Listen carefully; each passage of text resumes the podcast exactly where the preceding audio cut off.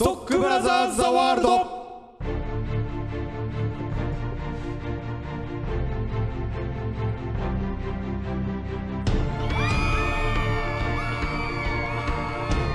はいはいはいはいはいえーいきなりの叫び声に驚いた方がたくさんいらっしゃるのではないかと思います、ねえー今日の森重君の隣のお客さんのようにそうですね毎週そうですその話は後でしますけれども、えー毎週木曜日夜8時30分から放送しておりますカルチャーキュレーションダバナッシュプログラムストックブラザーズ・ザ・ワールドはいお相手はストックブラザーズブラザーは森重裕介とブラザー2吉陸斗ですよろしくお願いいたしますよろしくお願いいたしますさあということですよはい？い、やいやなかなかね、あのー久しぶりにいきなりのオープニングで出しましたけども、てか初めてと言ってもいいかもしれない。あそうね。この曲になってから初めてでもともとのストックブラザーズ・ワールド時代はちょこちょこやってましたけどね、はいはいはいはい。あのなんなんつうかな気合が入りすぎて、うん。いつもよりあのワンオクターブ上で言ったもんねソールドアウトのようにね。そう。あそうですよ。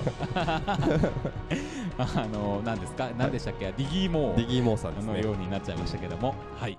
ということでストックブラザーズワールドお聞きの皆様今週もありがとうございます。よろしくお願いいたします。はい。今日ねメールいただいておりますので、はい。早速そこからいきたいと思います。はい。えー森重さん吉井さんこんにちは先週のシネマンどころではリクエストに答えていただきありがとうございます。ありがとうございます。これねあの先週の放送の、うん。もうちょうどその放送したぐらいの時にあ来ていたものなんで先々週のシネマンどねころのお話でございます。えっとあの子は貴族ですはいね。えー自分が鑑賞してから少し時間が経っていましたがお二人の話を聞いていると好きだったシーンがたくさん蘇ってきました、うん。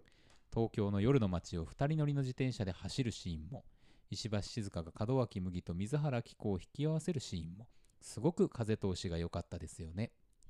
それから劇中初めはうまく噛み合わなかった門脇麦と高良健吾の関係が2人にとっての共通の困難を経た後に次のフェーズに進みいい形で関係が変化していく予感を感じさせてくれたことも本当に希望だなと感じました。うん。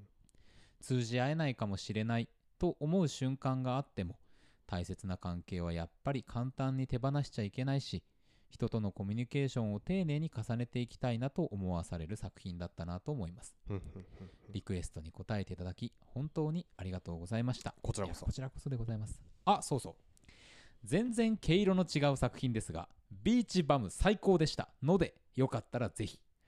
映画館もまた厳しい状況ではありますが5月のおすすめ作品紹介楽しみにしていますということでございましてね。はい。ちょうどあのビーチバムやってる時にビーチバムリクエストもいただいておりまして。そうなんですよね。これあの先週も水曜日にこれ収録してたからはい。水曜日に撮った後にうん木曜日にこのメールを見て、おおってちょうど今日ビーチバムですみたいなふうに思いましたよね。そうそう。すごい。なんかまあなんていうんですか、うん。えーついにですね、うん。えーリクエストの予言を 我々が 成した瞬間確かにビーチバム本当最高でしたよね。最高でしたよね。あの僕あの後もう一回見に行きましてああいいね。2回目行ったんですけど2回目はねさらにあのあっという間に終わって。あそうですか。うん、やっぱ最高でしたね。うん。なんかな大好きだなこの映画。本当に、うん。あの僕も周りにちょっと勧めまくってますけど今、うん。いやあの先週の放送ねね。聞いてくださいよ。うんうん。うん。あの積極臭くない因果関係がないのが全然いいなと思って、はいはいはい。そのこれをなんかなんていうかなあのあのなんていうか善悪のなんかバランスみたいのってうん。こう映画であよくまああると思うんですけど映画っていうか、まあ物語。えええなんかこういうことをしたらこういう目に遭うとかさ。え因果応報的なね。そうそうそうそう、はい。なんかそういうのをなんかこういろいろああえて無視してるっていうところがすごいいいなと思って、うん。だからなんかその善人悪人とかの話じゃなくてっていううん。ところ、うん。まあその悪人ではまあななないんだけどそのうん。ビーチバムの、あのームーンドッグはね、ムンドックはね。ないんだけど、まあちょっとこうなんていうかな。なんかそういう話とはまた別のことをやりますよっていうのがはっきりしててうん。こういう映画がすごい大事だよなと思ってましたそうです。ました。本当に、に本当に、はい。うん。まあ結構その因果応報であったりとか、うんえっ、とマイナスのことが起こってプラスに転じるとか、うんうん。そういうドラマの山というのを作るのがさ、うん。一つまあ定番的なものでもあるっていうことだけれども、うん。まあうまい作家であればあるほどそういうところに頼らず頼らずしてもうんうんこういう物語を楽しく描けるんだとうん。いうことを感じさせてくれる本当にハーモニーコリン素晴らしいですねっていうそうですね。映画でしたね。うん、最高でした。本当に、はい、ぜひ見てください。ぜひ見てください。そして、えーおメールありがとうございました。で、ここれさ、あの要はワンリクエストこれはもうすでにやってたうん。ことになるのでお、うん、これに変わるものをそしたら。宿題出した。課題を出していこう。そうね。可能であれば これまたさあなた来週弁解することにね弁解？ああのあまたね。あのああのなんか。メールクレヨの時と一緒でさ確かにね。なんかなんかすごい言ってくんなみたいな。木島さんよろしくお願いします。よろしくお願いいたします。はい何かありましたら、ぜうん、ぜひ。ぜひ、うん。あのーこういう状況ではありますけれども空いている時間に我々映画館に駆けつけてひうん。映画を見るとうん。いう形でやっていこうと思っております、はい。であの5月のねおすすめ映画紹介期待していただいてたんですけども、うん。まあ状況も状況なので、うん。5月はもうちょっと映画見ていくっていうことで、できるだけやりたいと。そうですね。いうことでいいですかね？そうですね。うん。そうだ。あのね緊急決定しましたよあれが。何？ガメラ3がね。いやー今週土曜日から。え本当に？はい。とき昨日 T10 さんがおっしゃられてまして。マジか。来ました、ということでねいやー。ねこれは行きたいぞ絶対に。行きましょう。なんとしてもそうですよ。こんなもうくさくさした気持ちをぶっ飛ばすにはね飛ばすにはね。ガメラに会うしかない、うん。ガメラに東京を破壊してもらうしかないそうですね。東京火の海にいねやーすいませんね。渋谷をね。あの東京から聞いてくださってる方がたくさんいるというデータがある中でね 非常に申し訳ない。本当ですね。あの東京に恨みがあるわけではなくてね。そうそうそうそう。まあこう景気よくね破壊を見たいじゃないですか。そう。あのーあれですよ。あの、うん無理やりフォローするわけじゃないけど、うん。怪獣映画に破壊されるっていうのは、うん。かつてですね非常に光栄なというか、そうだよね。その土地の繁栄をね、うんうん。あの予期させるような出来事だったわけですよ。うんうんうん。まあ、昔俳優さんがあの死ぬ役をやるとうん。長生きするとかっていう、そういうジンクスとかがあったのと一緒で福岡タワーを壊されれば福岡タワーというのがシンボルになっていくとかですね、うんうんうん。そういうことがあるんですよだからそ そういう意味です。そういうことです。なんと情けないフォロー。を東京と京都とねええ。ドーンとやってもらいたいですね。本当ですよ。まあねあのブラックメタルとは程遠い我々のコメントではございますけども。まあ福岡はねそのガメラ1でやられてるわけですからね。そうですよ、うん。うん、いいんですよ。ど福岡はガメラとあとあれかゴジラ対スペースゴジラ。スペースゴジラだね。もう一個なんかラドンか、あラドン？うん、の時も確かあったんじゃないですか。そうかそうか。うん。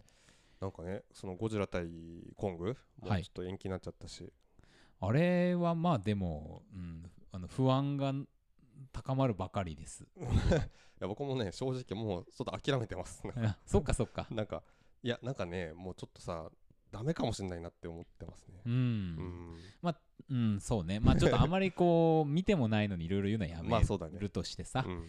まあでもちょっと不安です、うん、まあうん、うん。面白かったらいいな。あそうね。その態度でいこう。ん。うそうだよ。いいのか分かんないけどね、わかんないけども。はい、はい。まあということでこれから見れる映画見れない映画もまだまだよくわからない世の中ではございますが、はい。我々は映画を見ていこうということでこのコーナー、はい。参りましょう。はい。いきますよ天が呼ぶ地が呼ぶ人が呼ぶ。映画を見ろと人が呼ぶ。聞け悪人ども。我は正義の役人。シネマンどころ。開門。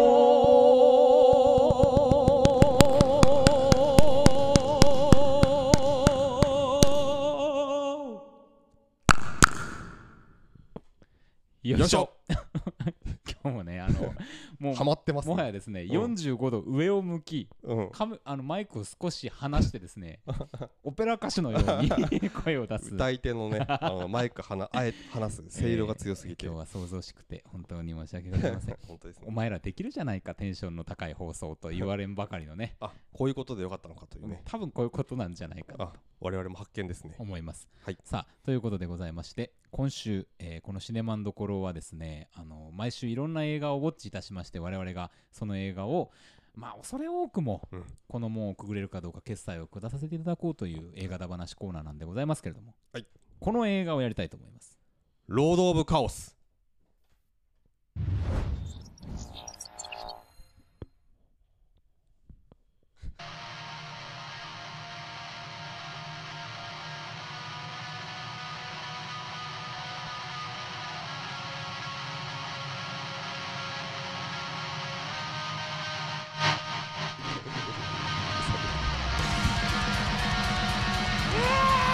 やってるやってる現実は狂気をはるかに超えていた。ブラックメタルの王は俺だ！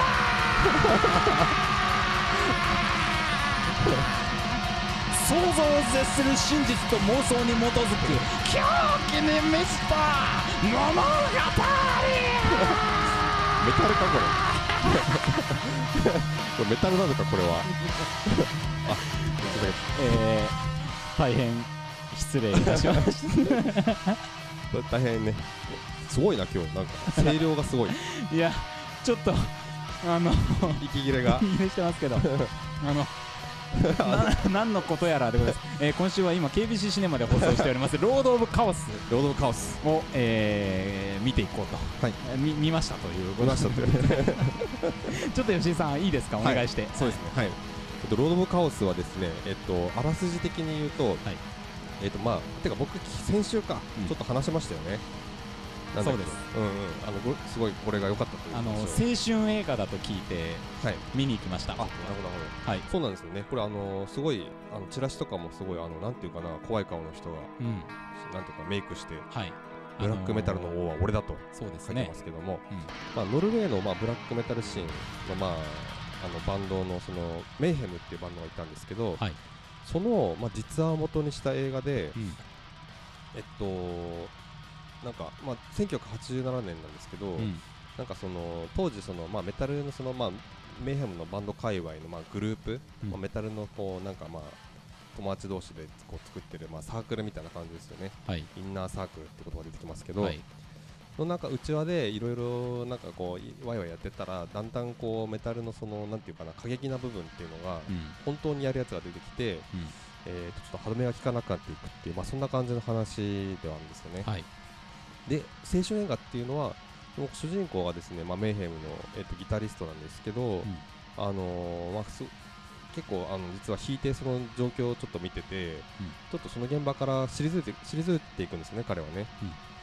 でそのまあただ一方友達との関係もあるからなんかこうなんていうかな本当にねなんかこうすごい悲しい話なんですよね結構。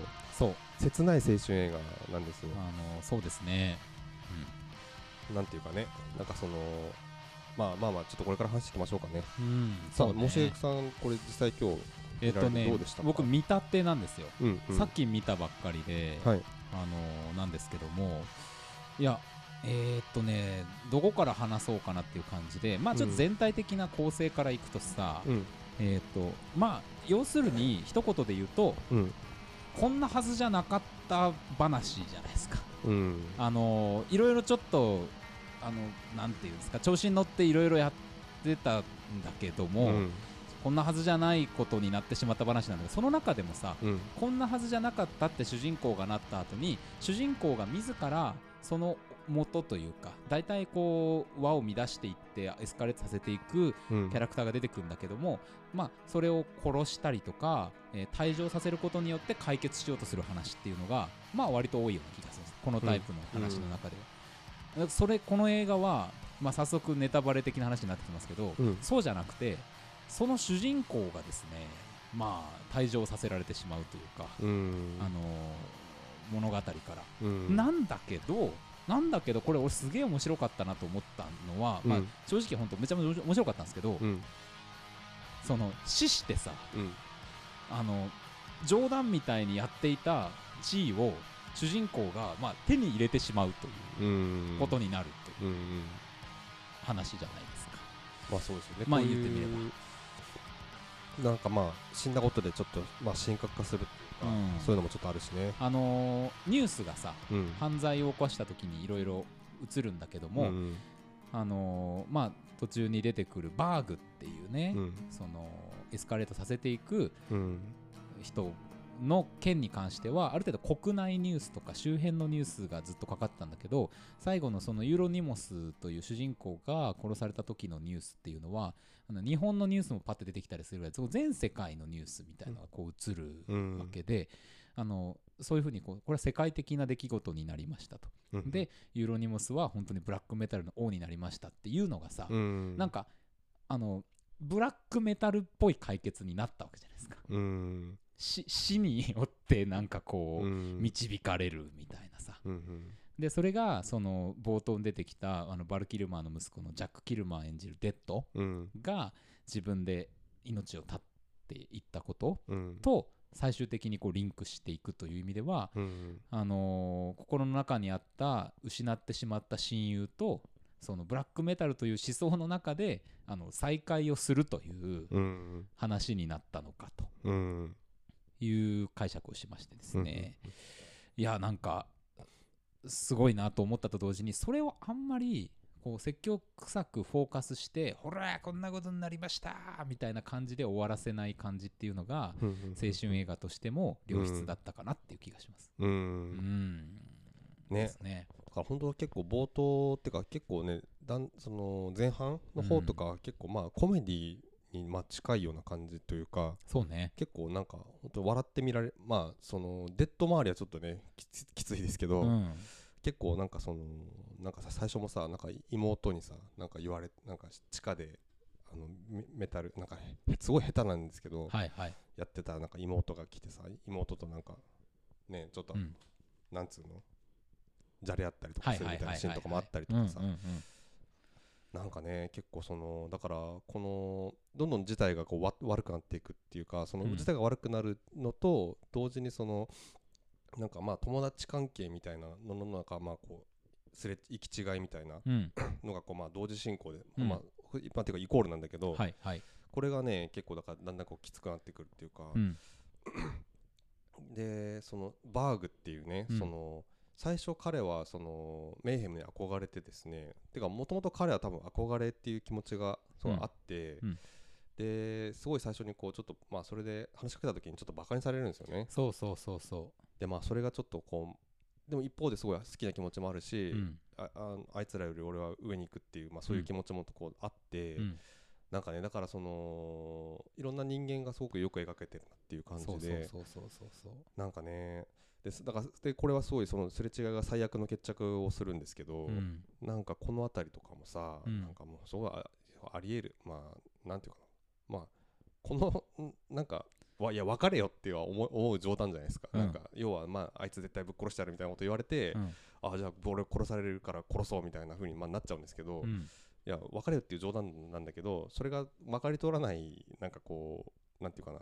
あのーまあそのメタルメメタルっていうことじゃないと思うんだけど、うんうんうん。なんかそのそういうなんていうかなあのサークル内カルチャーみたいな風にもうなっちゃってるから、はいはいはい。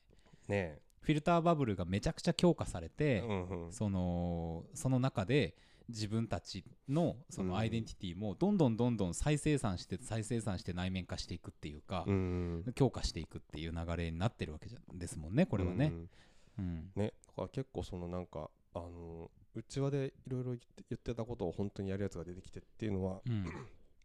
結構ありえるというか、うんうん。なんかねそういう時に本本心をさじゃあいつ言うのかっていうのがさ、もう言えなくなっちゃうもんね。そうそうそうそうそう、ん。そうなんですよ、いや,、これ本当はやんない方がいいよこれみたいな。うん、みんなお互いにうん。そういうものを抱えていて、でもその役割という仮面をさうん。それぞれが被ることになってしまうわけじゃないですか、うん。だから人間同士の友達関係というもので接することができなくなってしまう、ううんん、みんなその仮面役割というもので語り合うっていうのがさうん。やっぱ本名とそのこれなんていうんですかねメタルのその芸名みたいなうんなんか名前をつけるじゃないですか、うん。これをやっぱりこう呼び名としても行き来していくところでうまく描写してますよね、うん。そこから抜け出そうとしてもともとのバーグの名前であるクリスチャンって名前とかをこううん。呼ぼうとするんだけど、いやバーグだっつって否定されるみたいなやり取りとか、うん。なんかもう本当にこれはあのー修復不可能なところまである意味このバーグをユーロニモスが洗脳してしまった季節して、うん。うん、っていうことにやっぱなってしまっているというか、うん。でもでもさそのユーロニモスがやっていることみたいなことこれはメタルの話だけど、うん。メタルの話じゃなくても全然あり得ることだし、うん。例えばこれをさまあなんか小さい普通の青春映画の中でも語れるかもしれないし宗教みたいなカルトの話の中でももちろん語れるかもしれないし、うんってなるとさあの決してその人がなんか元凶だってことではなくてそういう空間が生まれるってことじゃないですか。うん。でこれさめちゃめちゃリアルやなって俺見て思ったのは、そねうん。その Q アノンとかのさトランプ支持者の話とかさ、うん。うんフェイクニュースの話が今すごいじゃないですか、はいはいはい。うん、これともう全く同じ話かもなっていう気もちょっとして、ううん。うんん。なんかそういう意味では非常に時代性のあるうんかつ普遍性のある話っていうふうに言えるかなって気もしましたけどね。そうですよね、うん。すごい普遍性めちゃくちゃありますよねこれ、うん。だからすごいあのブラックメタルでっていうまあそのだしこのチラシのビジュアルだしっていうことで結構なんか見る人選びそうなこうルックに見えると思うんですけど、うん。見てみたら全くそんなことがないというか、うん。うん。そうなんですよ。まあ一方でやっぱりこうメタルっていうのもすごくなんかまあこの映画にとってはすごい大事で、うん。やっぱ見ててやっぱ面白いところはやっぱメタルのなんていうかな、ななんて言うんでしょうね。あのーすごいです。やっぱこうこうなんか悪魔主義だったりとかっていうのはやっぱりこう、あのなんだろう。背負メタルはそすごい背負ってるんだけど、うん。一方でじゃあ本人はどうなのかっていうのはまた別の話だから、そのまあよくさそのなんていうかな。あのオジー・オズボーンとかはいはい。が、あのーライブ中になんかまあいろいろパフォーマンスする中で、うん。あのなんか本物の死んだコウモリをあの客席から投げられて、それを気づかずにこうガッてやってうわーみたいな。ベーって。なんかまあそういうのはさ、まあ、なんかこうななんていうかな。僕はなんかでもそれも含めてすごいメタルはすごい好きなんですけど、そういうものですもんね。そういうものなんですけど、わかる。うん、ただこう特に若いとさすごいこのなんていうか境界線というか、それがよくわからない、うん。まあ、ポーズだっていうのをさ、うん本当になんかすごいポーズであることがすごいダサいっていうことはあるじゃないですか。そうだよね。あのー劇中でもさ、ポーザーっうんうん、ていうのをさ、ね初心者っていう役をつけてて、うんうんうんそれがその大役になってること自体がさ、うんお若さだよね。ね、うん。なんかそれとこれとは別っていうのはね、うん。あるんだけど、なんか全然違う話でいくと、うん。似た話でさ、あのタバコを吸うみたいな話をさうん、やっぱそういう時期ってなんかあいつファッションでタバコ吸っとっちゃろみたいな言い方ってなんかそういえばあったなって今思いましたけど、あれに似てる。確か感にとしては今の話は。うん。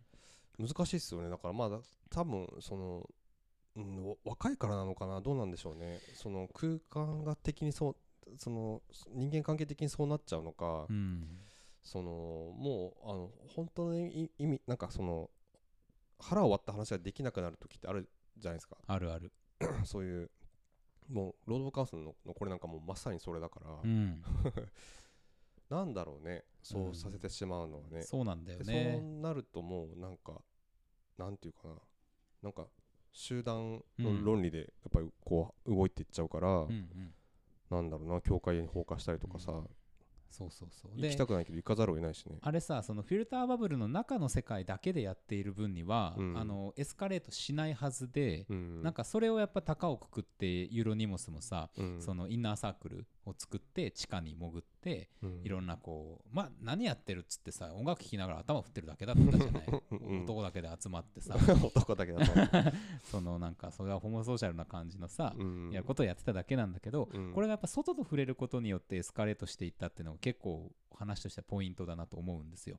で外？うん。うんでまあもちろんその売れていくことっていうのが実際に見えてくるみたいなのもあるかもしれないけど、うん。あの記者を呼んでさうん。バーグがインタビューをさせたじゃない。はいはいはい。であの時に「いやお前なんで放火したんだ?」って言われてうん「いやそれはなオーディンのほら」みたいな。うん「オーディンだよオーディン」とか言って「え？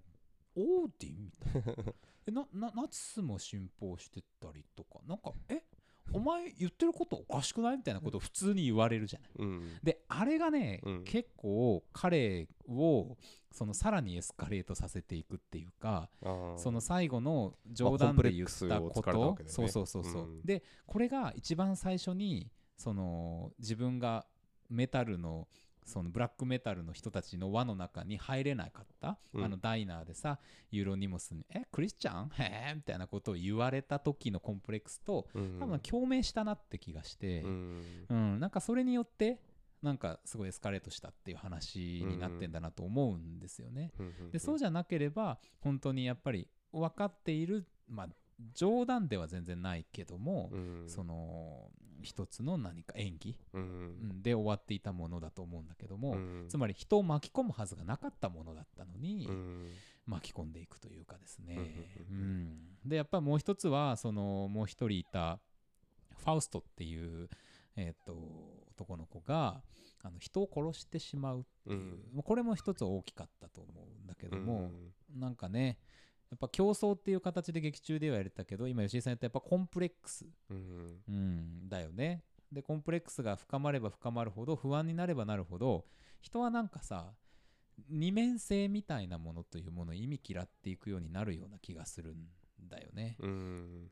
まさにさそのブラックメタルのここで描かれてるものっていうものはそこに二面性がある。ロジカルに筋が通ったものとそうじゃない自分たちのファンタジーの世界っていうものがあるんだってそれが共存してるってことだったんだけども、うんそのどちらかを選ばざるを得ないっていう風に彼らの環境がやっぱ追い込まれていることが結構重要な話な気がしてうんそれは我々が今置かれている環境と何ら変わりはないのではないかっていううん気はするんですよね。確かにね。うん。そうね。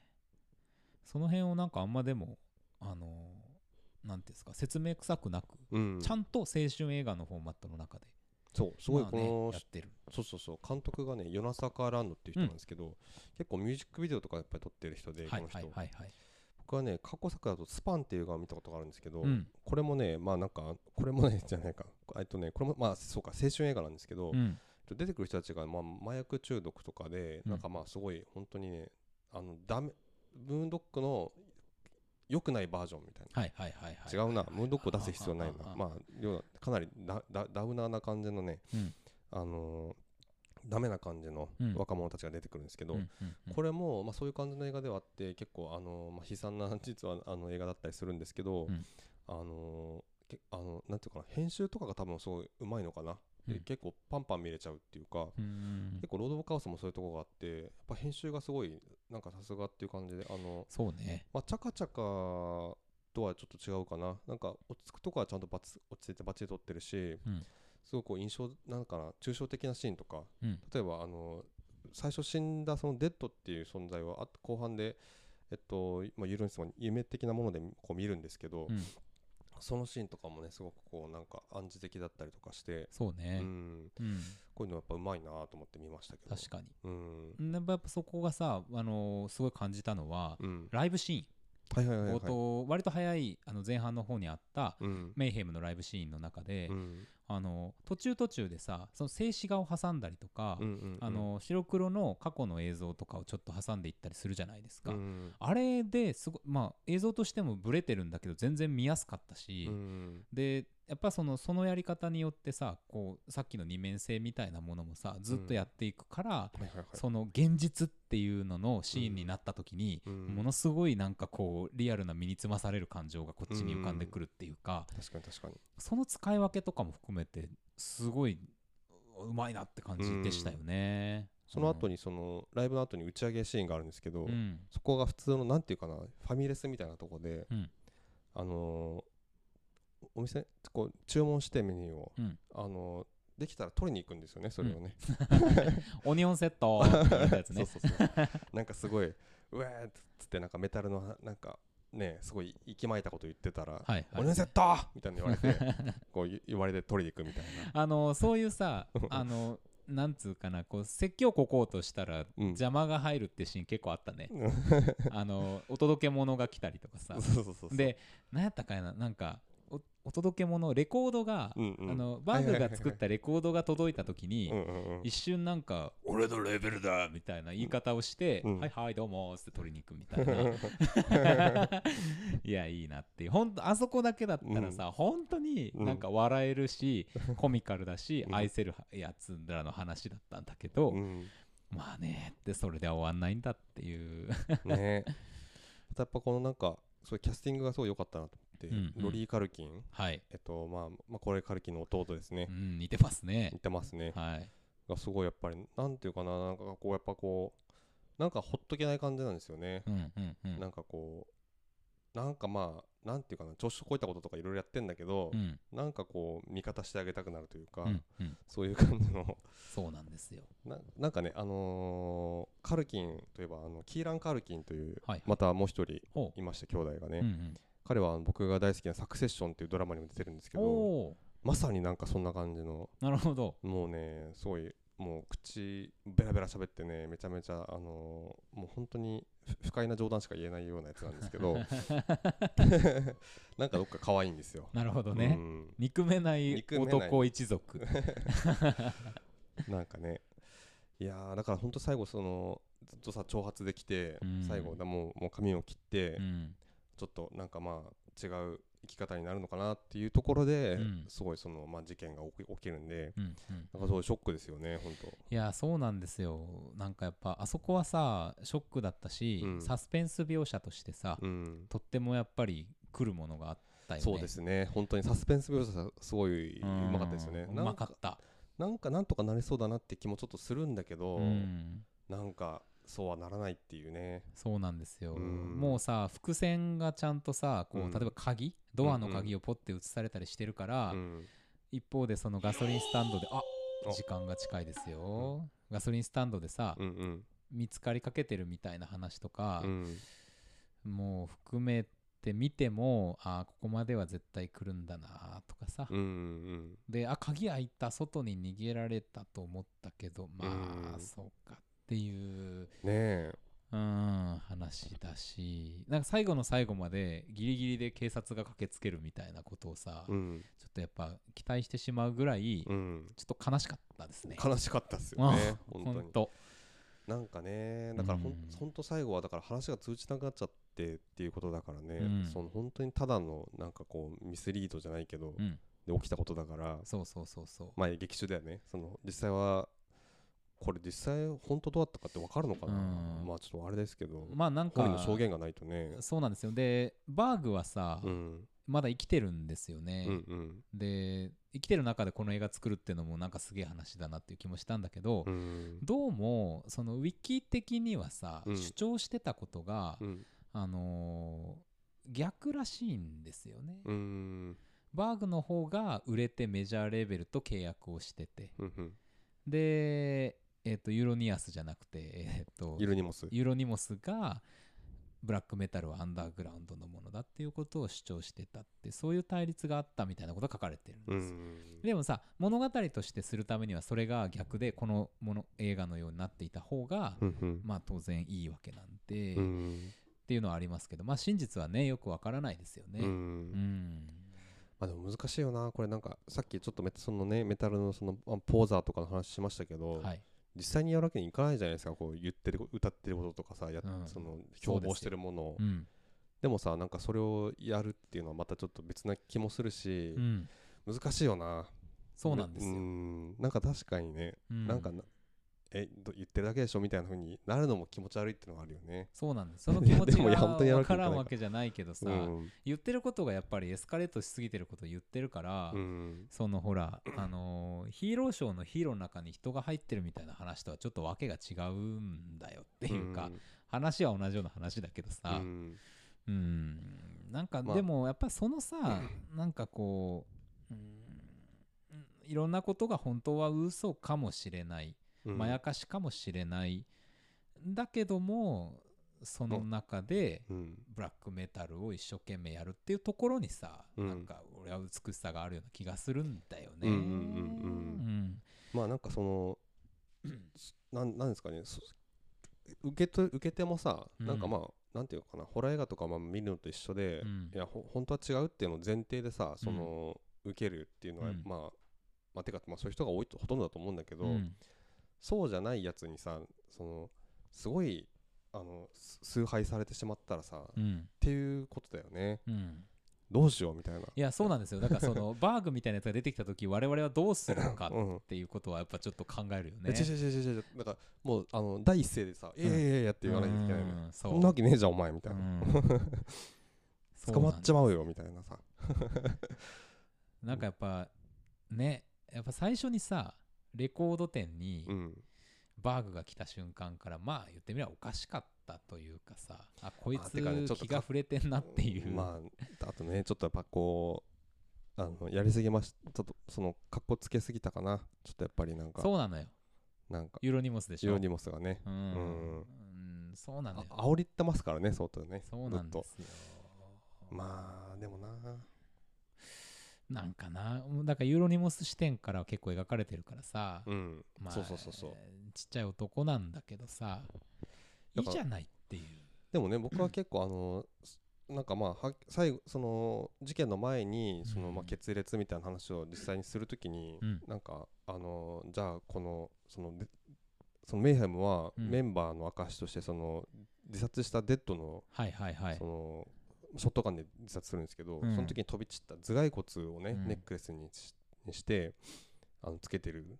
でそれをバーグが返すんですよね。うん。でこれあのフライドチキンの骨でみたいな、うん。いう時にあこいつだ全然ダメだわっていうかダメというか、全然ポーザーじゃんっていううん。のに気づいたかなと僕は思ったんですけど、うん。でもねその殺してやる発言は真に受けちゃってみたいな、そうなんですよね。だからさ寂しかったんだよ。うん、バーグはバーグはやっぱりねユーロニモスに憧れてそうだね。この世界に入ってきたから、うんやっぱねすごいそのやっぱり寂しさ、うんうん。神を失った寂しさに耐えられなかったんだっていうこ確かにとだと思うんでだからねまゆだから自業自得なんですけど ユーロニモスさんね。うんまあとはいえっていう悲しい話なんでそんなことになったかなってね、うん。思いますよねその最初にそのさ頭蓋骨のネックレスをメンバーに渡す時に一人本当に引いてさやめたよね。うん。うん。いやこれおかしいってなった時に、やっぱああいうのが大事だよね、なんか あそこでうん。そのサークルが本当は崩壊するとか、うん。なんかまあそういう形だったら、うん。あのこうなんていうかな。どんどんこう悪化してそのエスカレートして自体がエスカレートしていかないというか、うん。集団論理が強くなっていかないっていうか、うんああいう水差すのはすごい大事ですよね。大事ですよ。うん、だからまあ遅きに失したとはいえよ。やっぱり最後の手紙でうん。なんか友達だとかさ、うん。なんかそういうことやることはなかった。やっぱ、うん。手を切るんだったらもうやっぱパッといなくなった方が良かったんじゃないっていう ここまで言ってんだったらっうんていうね。確かにね。いやー。なんかなせめてあの骨渡す時にさメンバーにはいやこれ本当は これチキトレードチキンなんだけどつってやるとかね、うん。そうなんだよでもなまあなんかやっぱその神聖な物語。だ彼らの神話ですよ、うん。うん、というものをやっぱり紡いでいく上で、うん、避けられないところに行ってしまったというかね、うん。やっぱ神話の中にトリックスターが出てきてしまったっていうか、うん。でラグナロクが起こったっていうさ、うん。なあの季節して北欧神話になぞらえるようなですよ、うん。ストーリーになってると思うと、ううん。んっていうね。確かにね。ことですかな。まあまあ。まあ今後どうでしょうね。そのこすごくでも考えられる状況ではあるんではい、なんかそれに対してこう思うことはちょっとありましたよね。そう。うん。怖えなっていう。怖い怖い。でこういうことがいつ起こってもおかしくないしうん。あの我々もそうならないようにしなければならないなっていうかね。生きらないっていうのが大事かもしれないですね。いやほんとね。生きらない。生きらない。シンプルにそれだな。うん。うん生きってますからね でもねいろんなところでさそうですね。人は。我々は、結論。この映画の見た結論。うん。生きらんどく。うん、生きらんどこ。うそして過去の生きりをねうん。今そっと思い出してうん。川に流していこう。本当だよね。うん。うん。もう過去の生きりを解消するために、うん。そのなんかんぶり返したりとか、うんうん。掘り返したりするのもやめよもうやめると。うもうん確かに確かに。う川に流す。川に流す。うん。うん。それそれがいいかもしれない。それがいそれが正解かもしれない。うん、生きらず生きましょう、生きらず生きろ。これ言ってたな。あの本家で。ええ。言ってました。あそうですか。う んあの例のコーナーですね。例のコーナーですね。はい、ということでまあ今日はもうこれ素晴らしい映画でしたよね。はい。R18 プラス。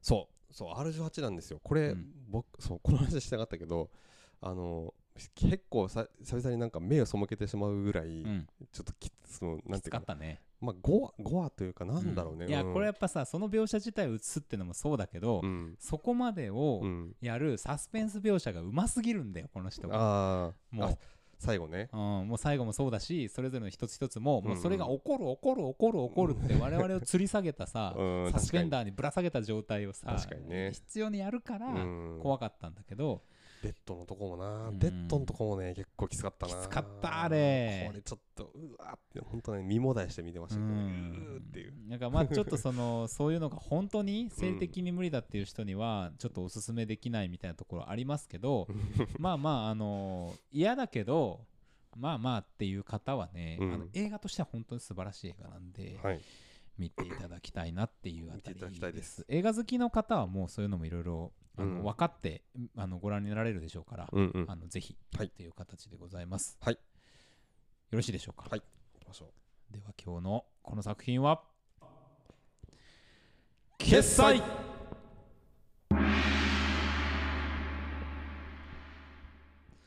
これはあの音楽シガーロスだったんだね。そうそうそうそうシガーロスがねね。流れてて。久しぶりにシガーロスという名前を僕は聞きましたけどもね。確かに確かに。ね。結構多分過去、ま、前の曲とかも多分いっぱい使ってたみたいですね、うんうんうんうん。その書き下ろしっていうわけじゃなくて、なるほどね。うん。まあまあまあそんな話題もありましたが、えーロード・オブ・カオス KBC シネマで上映中まだやってますね。まあやってます。はい。ぜひあの見に行っていたそうそれこそだければちょっとねレイトショーができないんでぐっとこう上映回数というか上映日が減ってる感じなんですけどね。うん、ぜひ。はいぜひ。ということでございます。では続きましてはこのコーナーでございます。今日の英単語。よいしょ。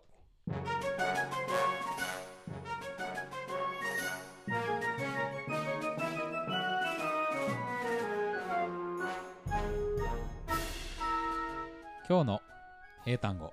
よいしょ。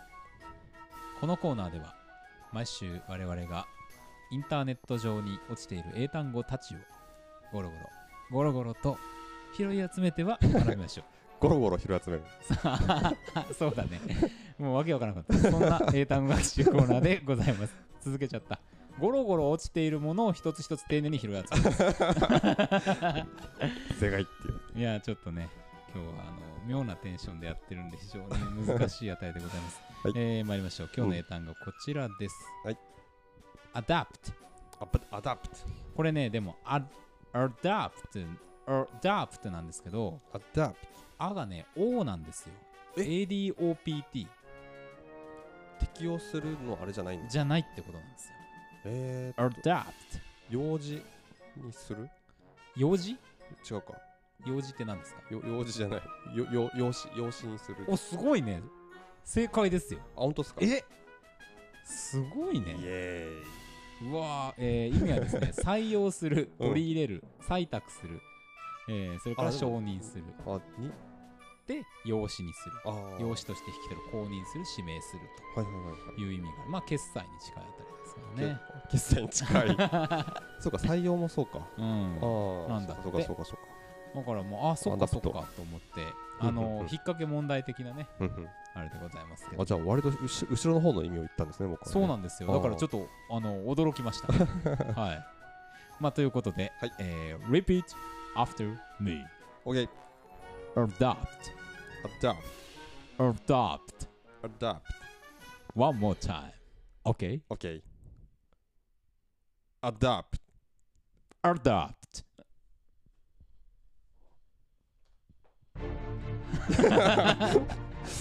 なんでしょう。なんでしょ adopt. さあ、ということでございまして、えー今日も大変失礼いたしました。う失礼しました。はい。はい。えー、そうですね。エンディングですね。